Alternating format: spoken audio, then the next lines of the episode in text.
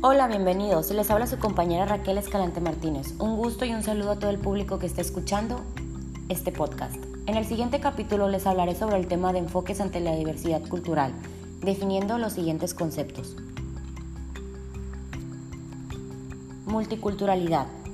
Es la existencia de varias culturas que conviven en un mismo espacio físico, geográfico o social.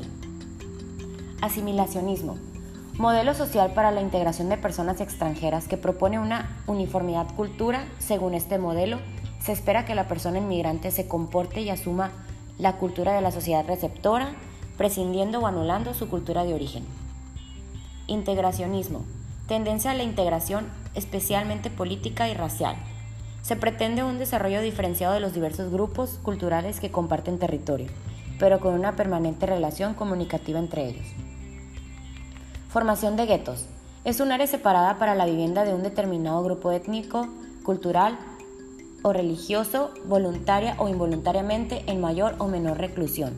El uso se ha extendido hoy a cualquier área en la que la concentración de un determinado grupo social es excluyente. Balcanización.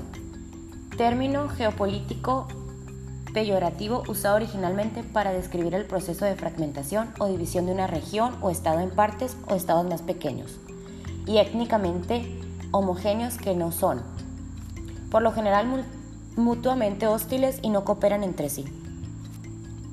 Etnocentrismo, actitud de grupo, raza o sociedad que presupone su superioridad sobre los demás y hace de la cultura propia el criterio exclusivo para interpretar y valorar la cultura y los, y los comportamientos de esos grupos, razas y sociedades.